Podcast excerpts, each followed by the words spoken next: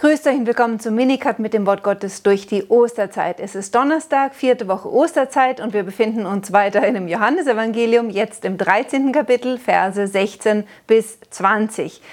Die Worte Jesu, die wir heute hören, die hat er gesprochen direkt im Anschluss an die Fußwaschung, die während des sogenannten letzten Abendmahles stattgefunden hat. Ihr wisst wahrscheinlich, dass Johannes keinen Einsetzungsbericht der Eucharistie in dem letzten Mahl mit den Jüngern hat, sondern stattdessen den Bericht über die Fußwaschung.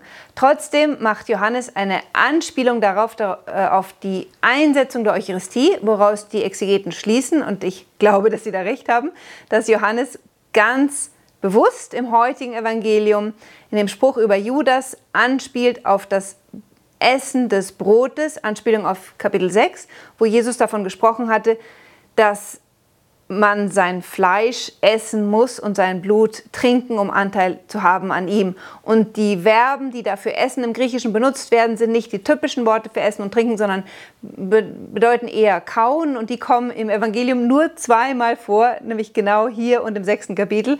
Mit anderen Worten, Johannes liest die Fußwaschung auch im Kontext der Eucharistie, aber weil er wahrscheinlich voraussetzen kann, dass seine Leser schon die Synoptiker kennen, wirft er nochmal ein anderes Licht auf dieses Abendmahl.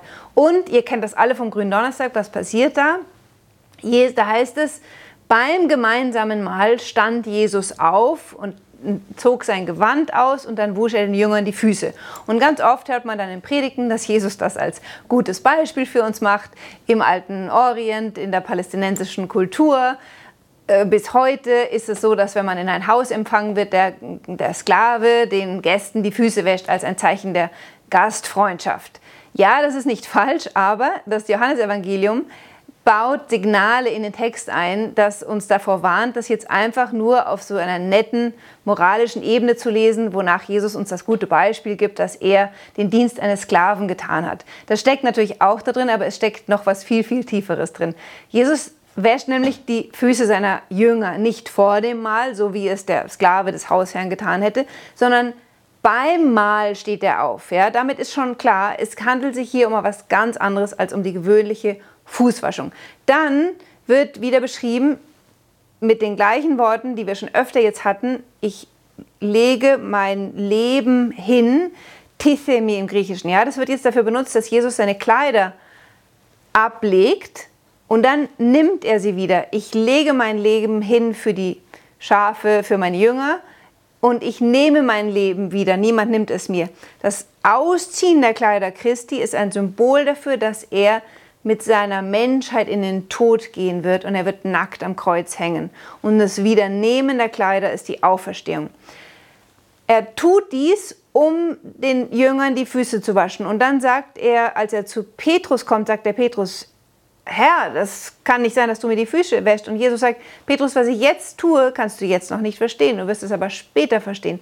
Im Lichte der Auferstehung und des Heiligen Geistes wird Petrus was verstehen. Jesus sagt, wenn ich dich nicht wasche, hast du keinen Anteil an mir. Also diese Waschung ist nicht nur eine Fußwaschung, sondern eine Waschung, die den ganzen Menschen reinigt. Denn Jesus sagt dann, wer vom Bad kommt, ist schon ganz rein. Der ganze symbolische Akt der Fußwaschung ist eine Vorwegnahme dessen, was am Kreuz geschieht. Man nennt das Narrativ eine Prolepse. Also das, die symbolische Fußwaschung ist ein Symbol für die Hingabe Jesu Leben am Kreuz durch die wir gereinigt werden von dem, was uns dreckig macht. Und was macht uns dreckig? Die Sünde. Indem aber Jesus sein Leben für uns niederlegt, wäscht er uns rein in seinem Blut von unserer Sünde und wir haben totalen Anteil an ihm und werden eins mit ihm. So, und so gewaschen sind die zwölf nun eins mit Christus und er spricht davon, dass sie seine Gesandten sein werden. Also, jetzt sind wir im Vers 16, heutiges Evangelium. Amen, Amen. Ich sage euch, der Sklave ist nicht größer als sein Herr. Er nennt jetzt die Jünger seine Sklaven, sich selbst den Kyrios. Und der Abgesandte, also die Jünger sind Sklaven und Abgesandte sind nicht größer als der, der ihn gesandt hat. Was heißt der Abgesandte auf Griechisch? Apostolos. Er spricht hier ganz bewusst über die Jünger, die die Gesandten Jesu Christi sind. Aber wenn ihr in den letzten Wochen aufgepasst habt, dann ist euch aufgefallen, dass ich auch schon davon gesprochen habe, dass Johannes Jesus Christus den Apostel des Vaters nennt. Jesus ist vom Vater in die Welt gesandt und nun wählt er diese zwölf aus und sendet sie an seiner Stadt in die Welt. Was hier im Blick ist, ist schon die Kirche. Jesus stirbt, steht auf, geht zum Vater zurück und die Jünger sind gesandt, seine Gesandten zu sein, seine Apostel und seinen, seine Sendung, die er vom Vater empfangen hat, in der Welt weiterzuführen.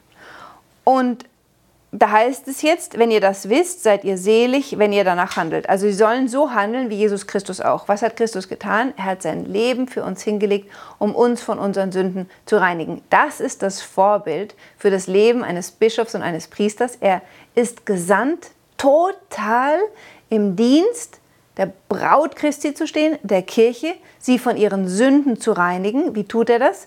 Durch das Spenden der Sakramente, Taufe, Firmung, Eucharistie Beichte, Verkündigung des Wortes Gottes. Das Wort wäscht uns rein von unseren Sünden, heißt es im 15. Kapitel. Also der Gesandte Christi, der an erster Stelle der Bischof ist und der dann nochmal seinen verlängerten Arm in den Priestern findet, ist vom Herrn auserwählt und gesandt, seine eigene Sendung, die Sendung, die er vom Vater empfangen hat, fortzuführen.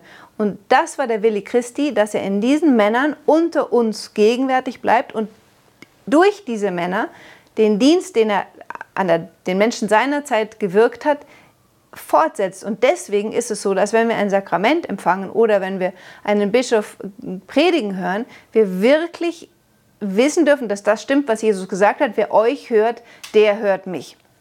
Jetzt kommt Jesus noch mal noch kurz auf das Geheimnis des Judas zu sprechen. Ich sage das nicht von euch allen. Ich weiß wohl, welche ich erwählt habe. Also er sagt, ich weiß, dass ich den Judas erwählt habe. Ich habe ihm meine ganze Liebe geschenkt. Aber das Schriftwort muss sich erfüllen. Der mein Brot isst, hat seine Verse gegen mich erhoben. Hier ist jetzt das Wort vom Brotessen, das eine Anspielung auf Kapitel 6 ist. Brotrede, Eucharistie-Einsetzung oder Erklärung.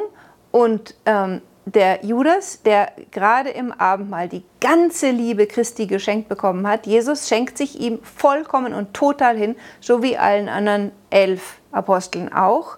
Er wird genauso vom Herrn eingesetzt und trotzdem in seiner Freiheit weist er die Liebe Christi zurück und verrät ihn, hat die Verse gegen mich erhoben. Der, der Aufstand des Geliebten, der ihn tötet. Ich sage es euch jetzt schon, ehe es geschieht, damit ihr, wenn es geschieht, glaubt, ich bin es. Hier sagt Jesus wieder, wenn es geschieht, wenn Judas mich verrät, dann sollt ihr glauben, also anstatt am Verrat des Judas den Glauben zu verlieren, sollen sie genau in dieser Tragödie, die Jesus vorausgesagt hat und letztlich im Geschehen des Kreuzes, ja, dort erfüllt sich ja der Verrat des Judas, die Übergabe des Judas Jesu in den Tod, wenn sich das erfüllt, sollen sie erkennen, ich bin es, Ego Amy. Dann wird sich wieder die Gegenwart Gottes in Jesus Christus offenbaren. Er ist der gleiche, der zu Moses im Dornbusch gesprochen hat. Und was Johannes gleichzeitig damit ausdrückt, ist, dass Jesus absoluter Herr des Geschehens ist. Er hat keinen Fehler gemacht, indem er den Judas erwählt hat. Er hat ihn geliebt und hat ihm das gleiche Vertrauen entgegengebracht wie den anderen elf. Aber Judas hat aus freien Stücken das zurückgeworfen. Darum sollen wir auch keinen Skandal daran nehmen, wenn einige von den Aposteln, und es ist immer die große, große Minderzahl, die machen nur mehr Krach, wenn einige den Herrn verraten haben, schändlich verraten haben. Das bedeutet aber nicht, dass Jesus nicht alle Apostel selber ausgewählt hat und alle gesandt hat. Ja? Nur weil einer von zwölf Jesus grauenhaft verrät, macht das die Erwählung der anderen elf nicht unwirksam. Und das gilt genauso für unsere Zeit. Diejenigen Priester und Bischöfe und sogar Kardinäle, die Jesus verraten haben, die machen die Erwählung der anderen nicht unwirksam. Der Herr hält seine Apostel in der Hand und weiß, wie er die Geschicke der Kirche lenkt. Und er wird denjenigen, denen sie dieses grauenhafte Unrecht angetan haben, auch Wiedergutmachung zukommen lassen. Ich bin es. Amen, Amen, ich sage euch, wer einen aufnimmt, den ich senden werde, nimmt mich auf hier sehen wir wieder, bis zu welchem Grad Jesus sich mit seinen Aposteln identifiziert. Wer einen aufnimmt, den ich, Jesus Christus, sende, der nimmt mich auf. Wenn wir einen Apostel des Herrn in unserem Haus empfangen, in unserem Herzen empfangen, empfangen wir Jesus Christus. Wenn wir ihn zurückweisen, weisen wir Jesus Christus selbst zurück. Wer aber mich aufnimmt, der nimmt den auf, der mich gesandt hat. Also wir empfangen unsere Bischöfe und damit empfangen wir Jesus Christus und indem wir Jesus Christus empfangen, empfangen wir den Vater selbst. Seien wir dem Herrn dankbar für die Erwählung seiner Apostel, durch die er weiterhin unter uns ist und bemühen wir uns darum, sie so zu behandeln wie den Herrn Jesus Christus selbst, dann werden wir gesegnet. Ich wünsche euch einen ganz schönen Tag. Bis morgen.